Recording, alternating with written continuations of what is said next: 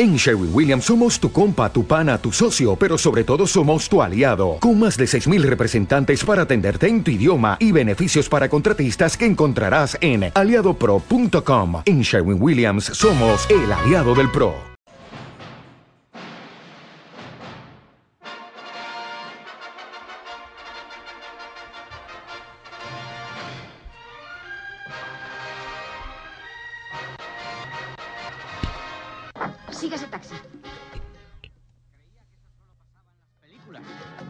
Soy mala. Es que me han dibujado así. La cámara secreta ha sido abierta de nuevo. Henry Jones Jr. Me gusta más Indiana. Nuestro perro se llamaba Indiana. ¿Ya han dejado de chillar los corderos? Que empiece el juego. Siéntense en sus butacas y apaguen los móviles. Comienza Sunset Boulevard con las actuaciones de Ana Serrano, María Carrión y Ana Erguedas, editado por María Ortiz y dirigido por Fran Moreta.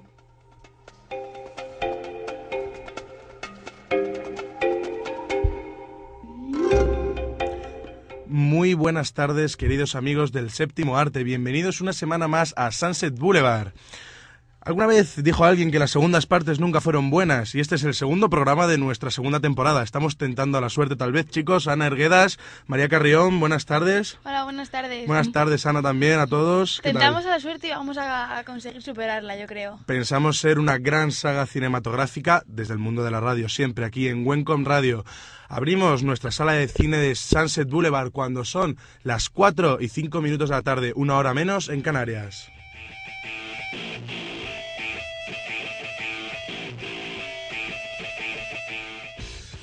Bueno, pues vamos a empezar a caminar por nuestras, eh, nuestro cine de Sunset Boulevard. Comenzamos viendo un poquito los carteles que tenemos por los pasillos del cine.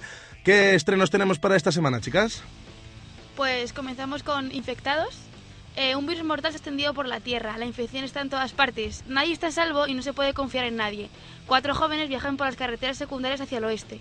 Su objetivo es refugiarse en una apartada playa del Golfo de México, donde poder esperar tranquilamente a que pase la pandemia y sobrevivir a esta apocaliptada enfermedad. Sus planes dan un angustioso giro cuando su coche se estropea en una aislada carretera, des- desencadenándose una serie de acontecimientos que sellarán el destino de cada uno de ellos en un espeluznante viaje al infierno.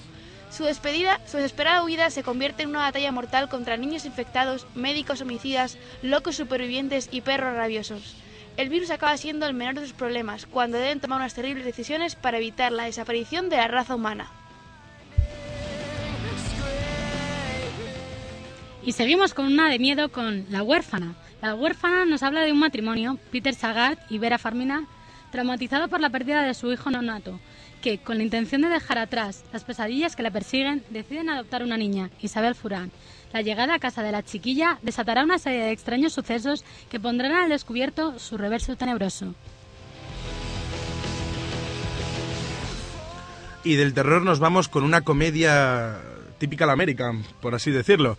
Catherine Hale interpreta aquí a una productora televisiva que tiene problemas para encontrar el amor, en la película La cruda realidad, que no lo hemos dicho. La mujer contará con la insospechada ayuda de su desagradable presentador, Gerald Butler, quien le asesorará en sus citas, haciéndola pasar por una serie de sonrojantes pruebas para demostrar sus teorías sobre las relaciones. Pero las tretas del hombre le conducirán a un resultado inesperado. Y seguimos.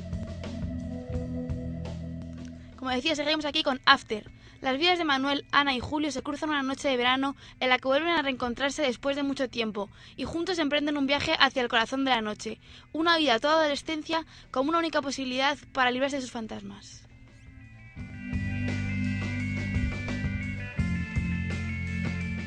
Y seguimos con otra española, con Yo también. Daniel Pablo Pineda, un joven sevillano de 34 años, es el primer europeo con síndrome de Down que ha obtenido un título universitario.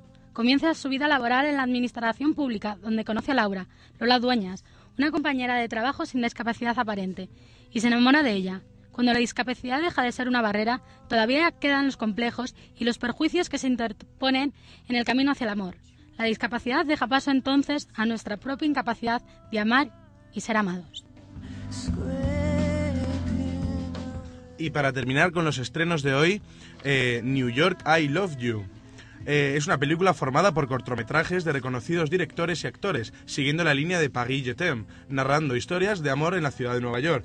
Eh, estas, vamos, están dirigidas por un montón de, directores importantes y entre ellos algunos actores. Scarlett Johansson ha dirigido uno de los cortos. También Natalie Portman, que la podemos recordar por su papel de Padme Amidala en, en Star Wars. Y también está Brett Ratner, director de X-Men, la tercera parte de X-Men o la del Dragón Rojo. Entonces, bueno, no sé qué os parecen los estrenos de esta semana. ¿Hay algo que os llame especialmente la atención o no hay nada que os interese esta semana? Yo me decanto La por, huérfana. por la española. Yo por la huérfana. Yo, Tiene eh, una pinta estupenda. Yo esta semana estoy romántico y me quedo con New York I Love You. Primero porque es una ciudad que me encanta y segundo porque Paris Jetem me pareció una gran película. Entonces, bueno, La huérfana, supongo que hablaremos algún día de ella. Hombre, está, está muy bien, hemos visto el anuncio en televisión y mm, promete, la película la verdad que promete, promete miedo y yo estoy ya con, después de haber visto Rec 2, estoy con el gusanillo de que quiero seguir viendo películas de miedo y yo me quedo con, con la huérfana, aunque ni Ana, Ana me está diciendo que no, que ella no quiere saber nada de cine de terror. Nada de cines de terror. Yo también tiene una pinta estupenda. El actor, que es un niño con síndrome de Down, tiene un papel ejemplar y yo lo veo muy recomendable para este fin de semana. Recordemos que el actor ha ganado la concha de oro, eh, la concha de plata, perdón, en el Festival de Cine de San. Sebastián. Entonces, bueno, pues la verdad es que pinta bastante bien. No vayamos a pelearnos y vamos a ir todos a ver las tres películas que nos gustan a los tres Sí, eh, y, allí viendo y ya hablaremos, cada uno vamos a ver las películas, nos turnamos y ya está, continuamos en Sunset Boulevard.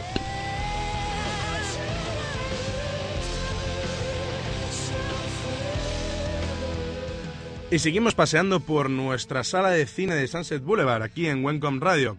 Vamos ahora a la zona de las taquillas, donde mientras esperamos a comprar nuestras entradas, siempre hay cositas de las que hablar, cotilleos, no cotilleos, no vamos a caer en el rumor fácil, sino noticias sobre el mundo del cine, que además esta semana viene especialmente cargadita, ¿verdad María? Sí, Fran, porque parece ser que Columbia Pictures ha adquirido los derechos de, de la adaptación de la miniserie británica Red Riding, para la que ya están negociando con Steven Zalain para que escriba el guion y con Ridley Scott para que la dirija. El proyecto está basado en las novelas negras de David Peace, del mismo título, y está dividido en cuatro libros. Están basadas en hechos reales de asesinatos en series británicas. Será distribuido este mismo otoño en Estados Unidos. ¿Y tú qué nos traes, Ana?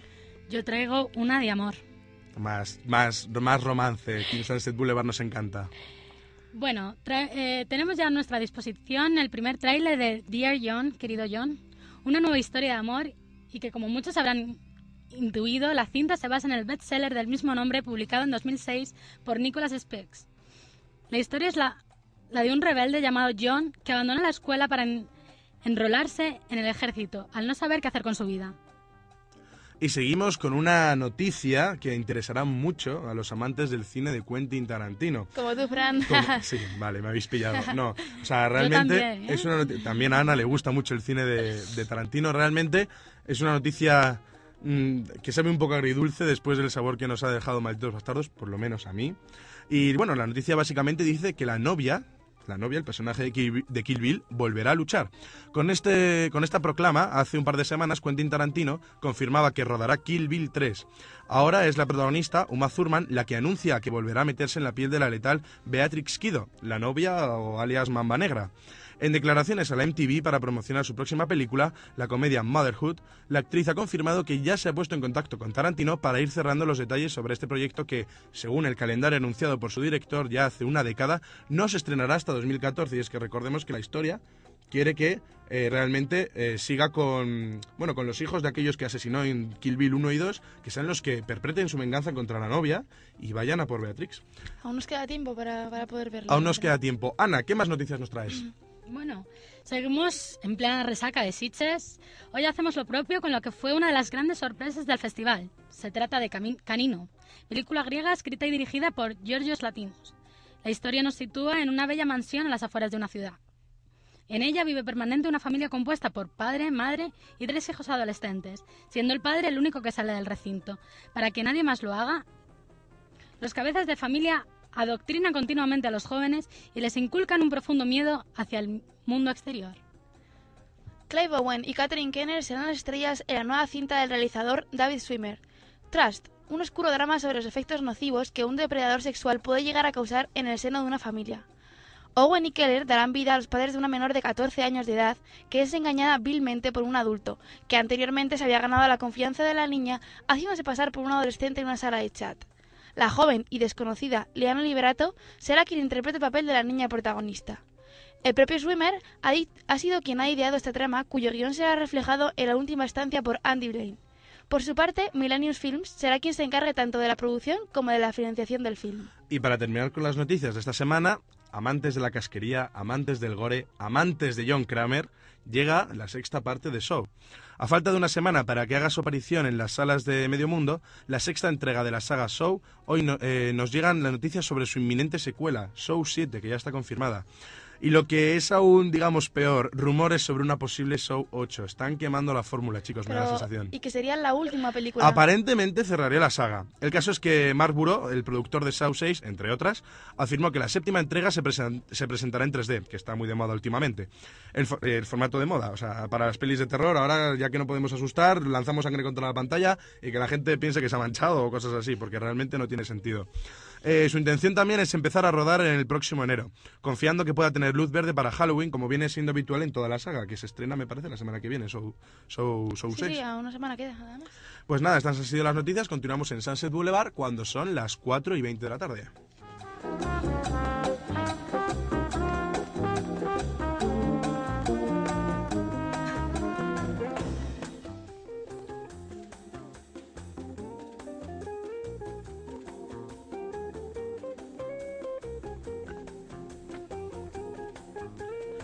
Y antes de meternos eh, en materia con nuestras secciones habituales, vamos con un poquito de, de música, de películas. Hoy os traemos el tango de Roxanne, de la película Moulin Rouge, dirigida por Baz Luhrmann, director de, entre otras, Romeo y Julieta y Australia. Eh, el tango de Roxanne, basada en una famosa canción de The Police, me parece recordar, si no, si no me equivoco, chicas. Así es, Fran. Así que aquí os dejamos con esta, con uno de los mejores temas de la película Moulin Rouge. Preciosa. Música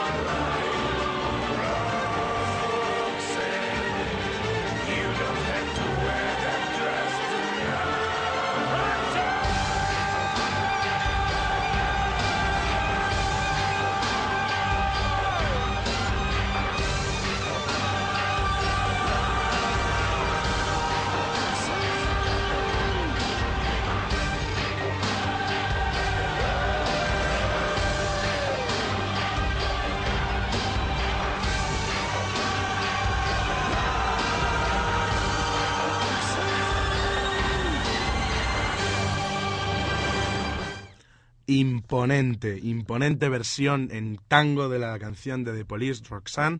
Eh, bueno, os recordamos que podéis llamarnos cuando queráis aquí a Sunset Boulevard eh, en el número 91 211 5528 y nos podéis pedir que hablemos de cualquier película, que os pongamos la canción de una película que os encante. Podemos hacer absolutamente, bueno, casi absolutamente lo que queráis, todo tiene un límite. Entonces, eh, llamadnos, no lo dudéis, entrad en directo, debatid con nosotros. Esto es una radio dinámica y queremos que forméis parte de nuestro mundo del cine. Nosotros vamos a empezar a andar ya por nuestras salas, por nuestras secciones, y nos vamos a ir hacia un lugar oscuro, hacia un lugar sórdido. Vamos a comenzar hoy con la sala 7.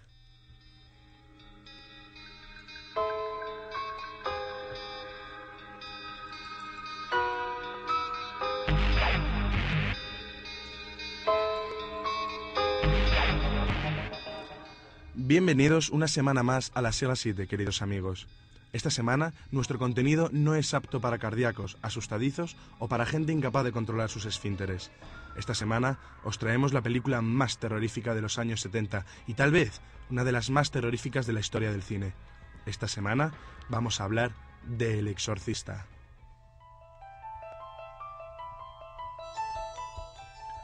Nos acompaña de fondo una de las bandas sonoras más imitadas y reconocidas de todos los tiempos, la compuesta por Mike Oldfield dentro de su álbum Tubular Bells. Curiosamente, Oldfield no vio la película hasta años después, declarando que daba risa y no miedo, lo que no ayudó en nada a la campaña publicitaria de la cinta. De todos modos, desde que se compuso esta banda sonora, todas las películas de terror que se filmaron en ade- en adelante se inspiraron en esta canción en concreto. 1973, el año en el que se estrenó este filme dirigido por William Friedkin, supuso un antes y un después para el cine de terror de todos los tiempos. Los espectadores de medio mundo se estremecieron con la posesión de la joven Regan y con el exorcismo del padre Carras y el padre Merrin. De hecho, en las salas de los cines fallecieron varias personas a causa de un infarto de corazón. La cinta se prohibió en varios países por la violencia que reflejaba y el rodaje estuvo lleno de misteriosos imprevistos. Esta tarde nos acompaña Regan, que ya está recuperada de su pequeño devaneo con el demonio, para hablarnos de esta película.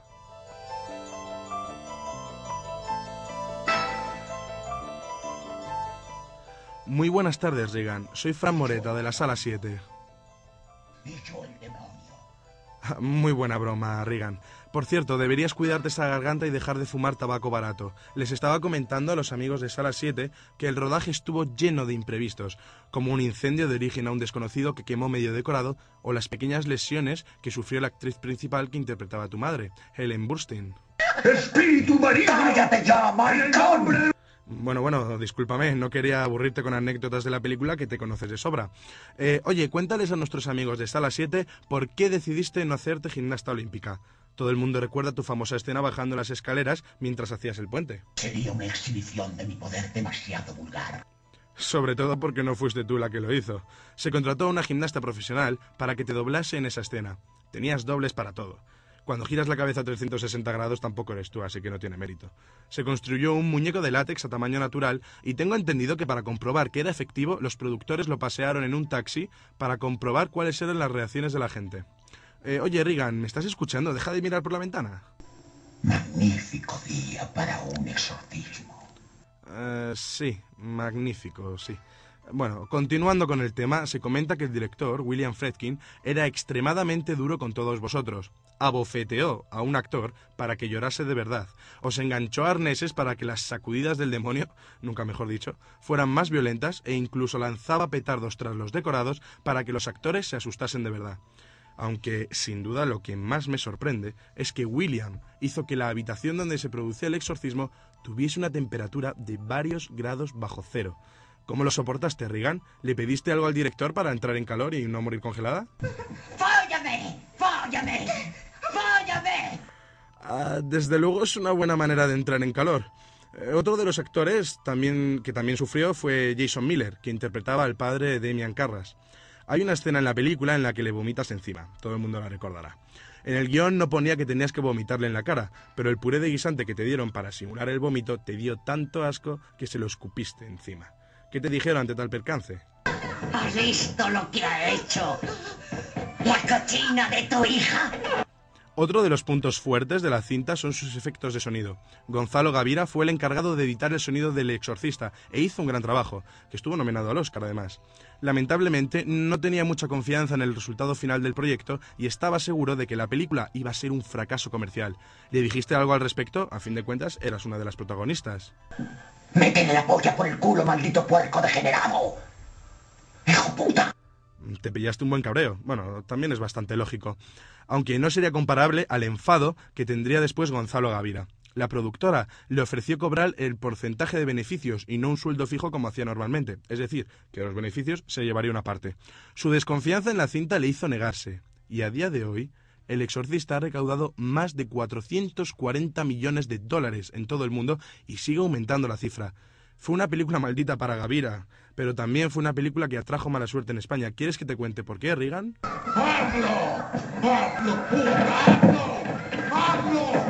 Vale, vale, de acuerdo, de acuerdo. Vale, te cuento. Verás. Pilar Bardem iba a ser la encargada de doblar tu voz, pero se negó por lo controvertido del tema. Hizo bien en renunciar al papel, pues a los dobladores se les cayó el techo del estudio encima, a pesar de que habían estado rezando el rosario antes de empezar. Por suerte nadie murió. Usted morirá en el espacio. Eh, que no, que no, que no me has entendido, que nadie murió. Solo tuvieron heridas leves. Fran, Fran, haz el favor de decirle a tu invitada que deje de sacarme a la lengua de esa manera tan soez, por favor. Eh, oye, Regan, deja de molestar a María, hazme el favor. ¡Largo de aquí! ¡La cerda es mía! Pe- perdona, Regan, la cerda no es de nadie. A mí no me llames cerda, niñata, que te mete un bofetón que te quita la tontería de encima, ¿eh? Tu madre está lamiendo coños en el infierno. Basta, he estado haciendo la vista gorda ya, Regan, pero no voy a tolerar más pa- palabras malsonantes en este estudio. Se acabó. María, dame una pastilla de jabón. ¡Folla de carras! Que no, que no, que no es para eso, ¿vale? Es para lavar tu sucia lengua, Regan. ¡Oh! ¡Me quema! ¡Oh! ¡Oh! ¡Me quema! Mientras terminamos de lavarle la boca a nuestra invitada de sala 7, nosotros vamos cerrando las puertas. La semana que viene esperamos que tengamos un invitado un poquito más agradable porque esto empieza a ser insufrible. A nosotros solo nos queda recomendaros que veáis la película El Exorcista si queréis pasar un rato endiabladamente terrorífico e incluso divertido, porque el humor negro está diseminado a lo largo de toda la cinta. Y ya sabéis, si vuestro compañero de cine comienza a hablar con voz ronca y con arrebatos parecidos a los del síndrome de Tourette, más vale que vayáis cogiendo el número de un buen exorcista.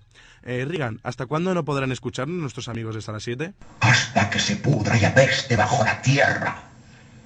No, no, no. Por suerte, solo tendréis que esperar hasta la semana que viene.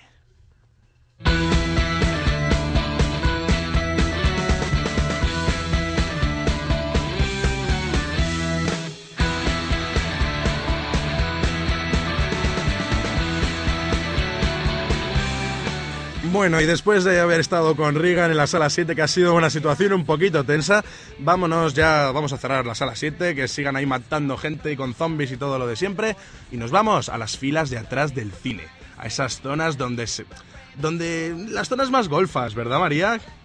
Exacto. Porque aquí comienza hoy, eh, buenas tardes a todos, lo primero, y comienza la sesión golfa. Seguimos aquí en Sunset Boulevard, son las cuatro y media de la tarde, y yo soy María Carrión. Comienza un día más la sesión más golfa del programa.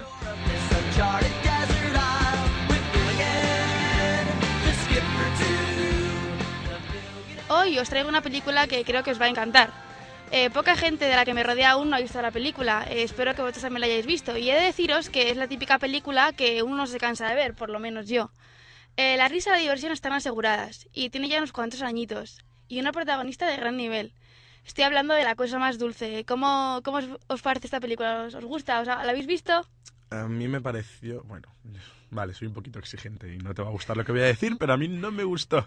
Solo me gustó el momento piercing, no sé si... Bueno, a, a pesar, a pesar de lo que diga Fran, yo sigo animando a que, a que la veáis, porque Fran siempre está chafando las películas No, a a todas ver, las demás y venga. no, no es. Fran Voy- es muy exigente, a hay que ben- voy- reconocerlo. Voy a ser benevolente por una vez y sin que sirva de precedente lo que voy a decir, en cierto estado de embriaguez esta película puede resultar divertida. Pero, a ver, es la típica película que vas a ver un domingo por la tarde tranquilamente, que si te echas unas risas, pero no es nada que se recuerde después. Bueno, la película no tiene mucho fondo, pero es muy graciosa. Es muy O sea, divertida.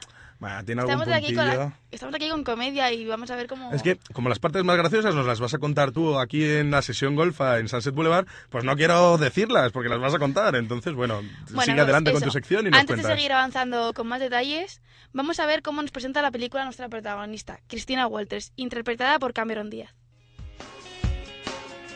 ¿Cristina Walters? La leche, hacía siglos que no oía ese nombre.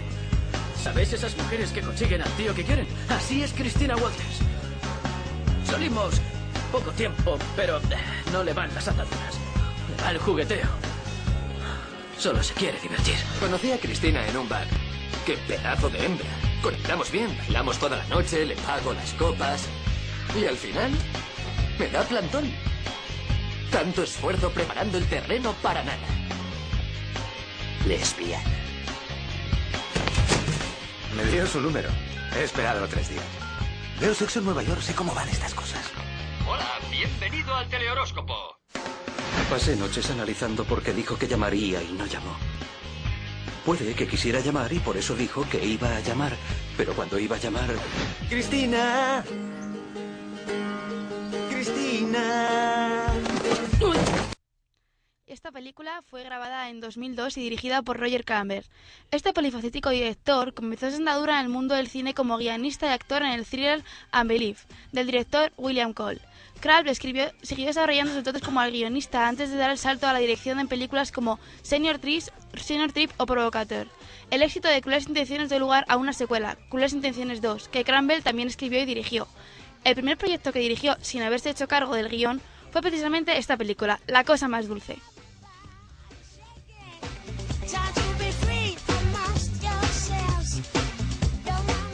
Bueno, y comenzando a resumir el argumento, eh, la película cuenta la historia de la atractiva Christian Walters, quien inesperadamente y tras años em- evitando relaciones serias con los hombres, una noche conoce a su media naranja. Cuando a la mañana siguiente se entera de que de pronto ha dejado la ciudad, Cristina y su mejor amiga Courtney salen en su búsqueda y se encuentran con una serie de divertidísimos contratiempos durante su viaje. En los que queremos destacar que cuando se iban de viaje estas dos chicas eh, pararon un, un momento en una gasolinera eh, querían entrar en el baño porque se habían, se habían llenado de una serie de, de comida bastante podrida que estaba en el coche de, de su amiga. Mm, qué y, rico. y van a entrar en, en el servicio de, de las chicas y está ocupado. Entonces deciden entre las dos e intentar entrar al baño de los hombres. Eh, lo consiguen y una vez dentro, eh, eh, una de las- la amiga, la amiga de Cameron Díaz, eh, pretende hacer, eh, hacer pis, que se dice hacer pis, en, Orinar, sí, de toda la vida. en retrete de los hombres. Imagina la situación. Sí. Además, Cameron Díaz entra en, en un baño normal de los chicos y, y descubre un caminito de anillo en el que el que sigue, el caminito de anillo que sigue y descubre un agujero. Un agujero que se supone que es un perro. Ella se cree que es un perro y resulta que no es un perro. Pero os dejamos con la intriga de lo que se supone que es. Pero es una escena muy, muy divertida. Es un poquito escatológica, pero es divertido. Bueno, yo sé que a Fran le encanta una escena que, que él me la ha contado antes y quiere contarla aquí a nosotros. Eh, me pones en un compromiso porque es una escena extremadamente sexual. no, es una escena en la que, ¿cómo decirlo de manera fina para que nadie se escandalice desde el otro lado de la radio aquí en Sunset Boulevard? Vamos a ver, eh, no sé qué, no recuerdo qué personaje era, para que te voy a engañar. Tiene un piercing en la lengua. Entonces, Es una de las compañeras Es de Cameron, compa- no es- Díaz. no es Sí, Cameron. eh, no, ni tampoco es eh, la que hemos dicho antes que se llama Courtney, es la, la otra amiga, la del pelito así como de media melena. sí. Pobrecita, nadie se acuerda de su nombre. Bueno, eh, el caso es que la muchacha tiene un piercing en la lengua y le va a hacer un trabajito en los bajos a su novio que lleva un piercing también. Eh, ambos se quedan enganchados. Bueno, bueno. Se quedan enganchados y bueno, os podéis imaginar, bueno, no, no os lo La podéis imaginar lo que pasa después. Hay que verla porque la que se monta es muy, muy grande. Es Esa escena es muy divertida, hay que reconocerlo. Bueno, hay que decir que la búsqueda de su media naranja al final les lleva a descubrir algo sorprendente y a aprender que el amor es, después de todo, la cosa más dulce. Pero sin lugar a dudas, uno de los puntazos de la película es su canción principal. Esa canción pegadiza, cachonda y un poquito picante que canta en un restaurante las tres amigas y en la que todo el, y en que todo el mundo al final se une en, en coro, convirtiéndose la escena, esa escena en una de las mejores de la película. Además, esta canción tuvo tal éxito que la gente no paró de cantarla una vez fuera de las salas de cine y, y aún hoy en día es conocida por todos. Seguro que mis compañeros se la saben enterita. No, no puedes caber aquí. No puedes caber aquí. No pueden caber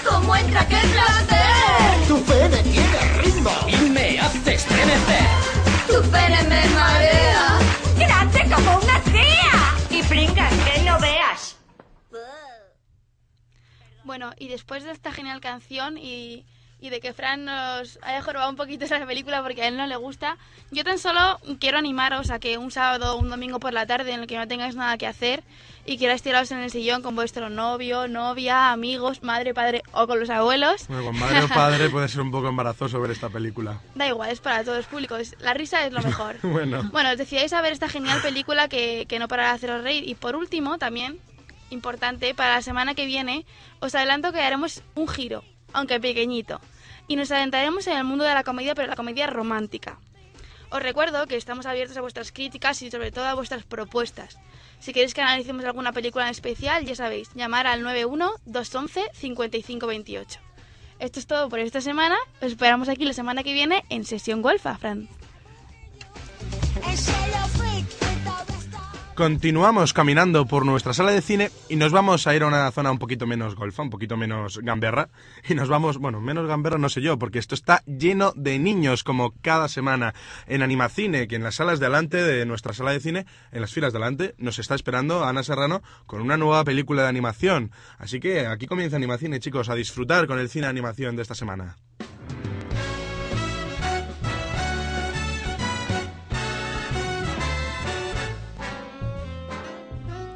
Muy buenas tardes, Fran. Buenas tardes, María, Ana. Y bienvenidos a todos una semana más a vuestra sección de cine preferida, Animacine.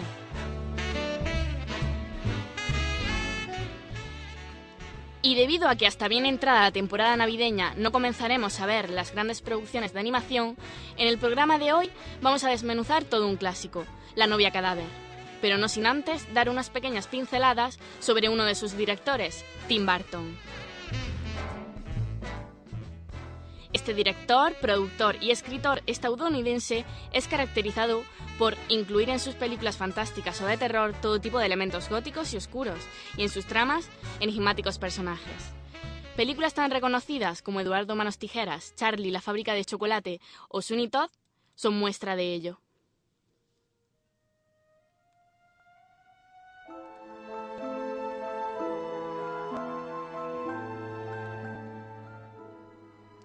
La historia de la novia cadáver y del desaventurado novio que hace desaparecer en el inframundo en la víspera de su boda en el mundo de los muertos, nació de un popular cuento ruso sobre una boda entre un hombre desafortunado y una mujer muerta.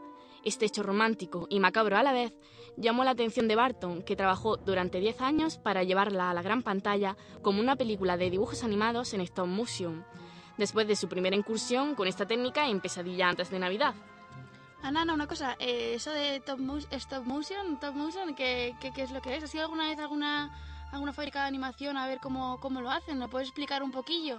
Pues sí, la verdad es que he tenido la suerte de, la suerte de ver cómo lo hacen y es un poquito complicado y coñazo a la vez. Eh, una vez tienen los diálogos y los personajes hechos, que son muñecos, eh, los van moviendo poquito a poquito y cada vez que los mueven le hacen una, lo fotografían. Después, cuando tienen todas las fotografías de una secuencia juntas, eh, las, las graban y al final del día solo consiguen un segundo o dos de la película. ¿Solo un que- segundo o dos? Sí, sí, es un coñazo totalmente. Pero al final la verdad es que queda muy bien, le da un aspecto bastante realista y sobre todo mm, ese, es, esa diferencia con, lo- con el resto de dibujos animados.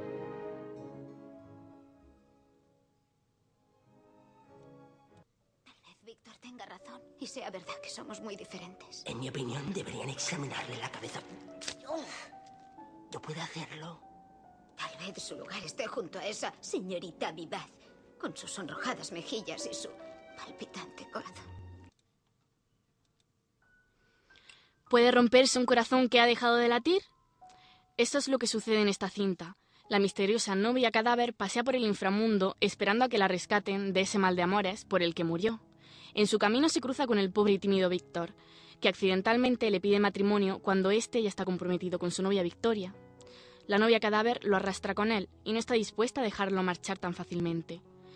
El amor entre los dos jóvenes vivos, Víctor y Victoria, será suficientemente fuerte para que, devuelvan, para que vuelvan a estar juntos, triunfando así el verdadero amor.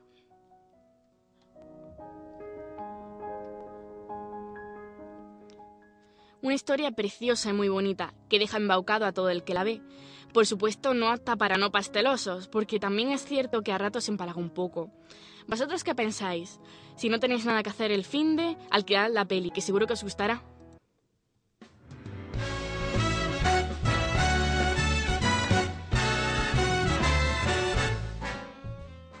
Y con este toque romántico despido la semana. Espero que os haya gustado.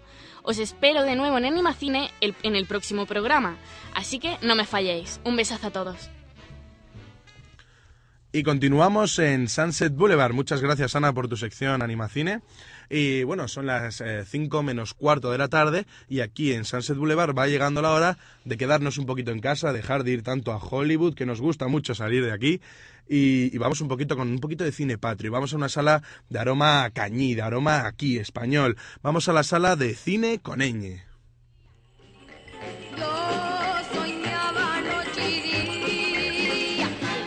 Muy buenas tardes, Ana, ¿qué tal estás? Muy buenas tardes, Fran. Buenas tardes, María. Ana, buenas tardes a todos.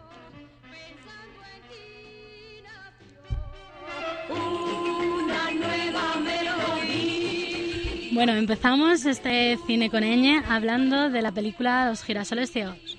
Basada en la novela de Alberto Méndez, titulada Los girasoles ciegos, ubica la acción en la ciudad de Orense en el año 1940, uno de los años más duros de la posguerra.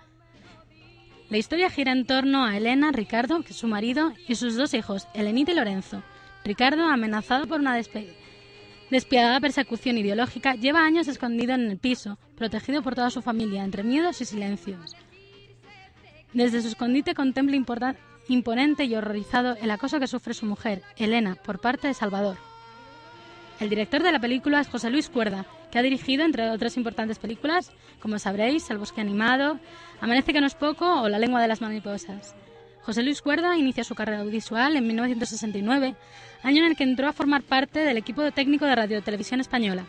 En cinco años realizó más de 500 reportajes y documentales para los servicios informativos del ente público.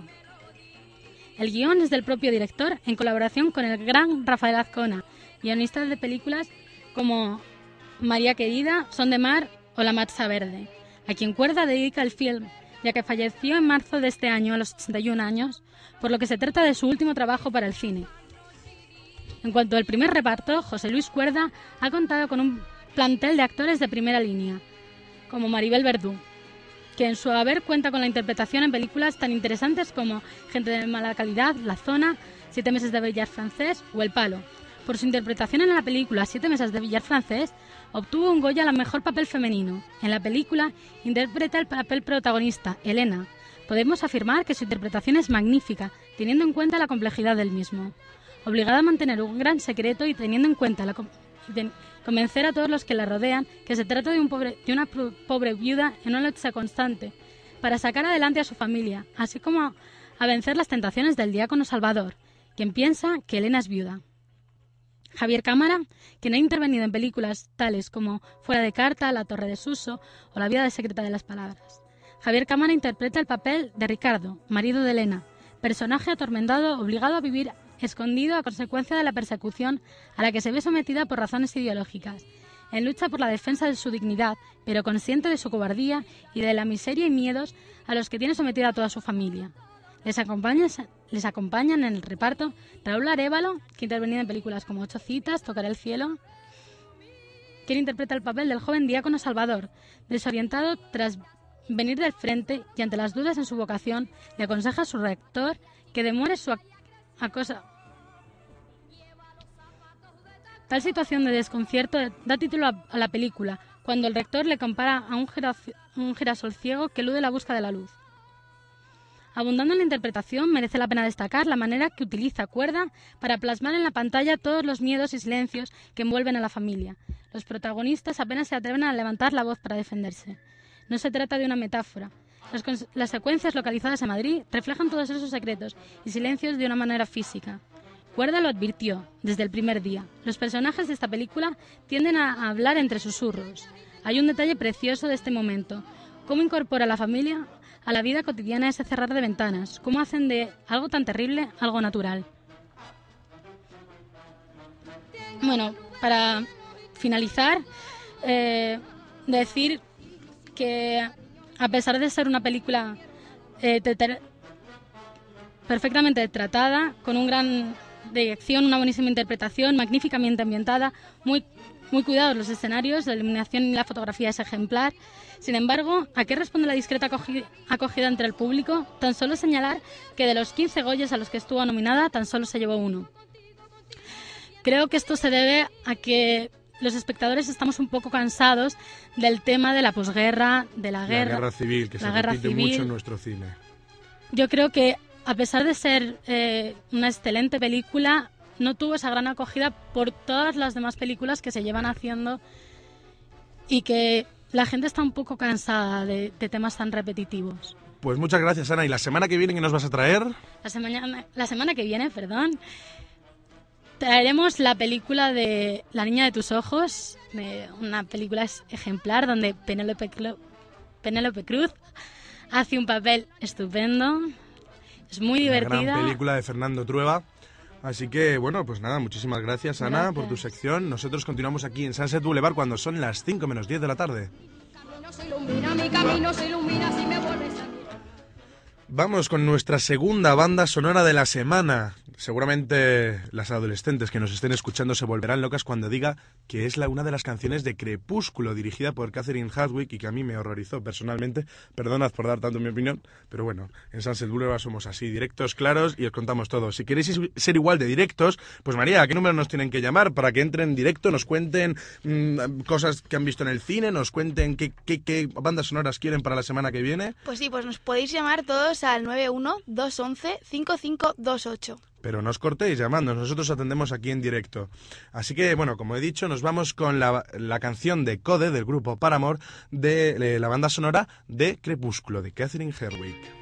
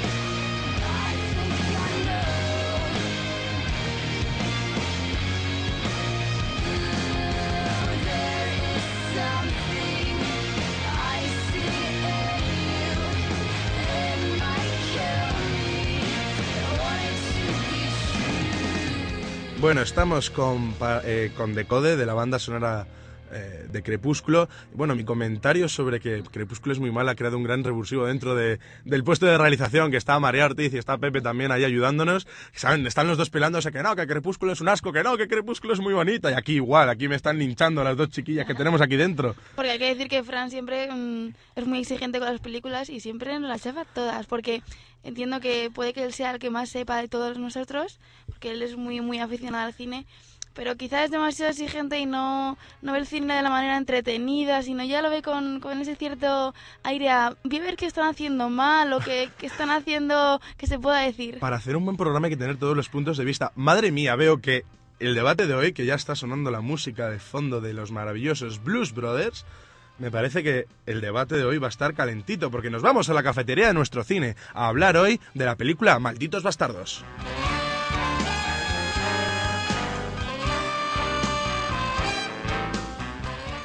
Bueno, Ana, María y yo mismo, ¿qué tenemos que decir de esta nueva, entre comillas, obra maestra de Tarantino? Cierro comillas. que para Fran no lo es, hay que, hay que apuntar. Pues bueno, qué decir, yo fui a ver la película y fui a verla con Fran, de hecho. Fui- fuimos juntos a verla. juntos a verla, y yo salí de la película, con- me, me gustó bastante, la verdad. Di- Dije, han pasado dos horas y media de película y, y realmente yo no me he enterado de que han pasado tanto tiempo.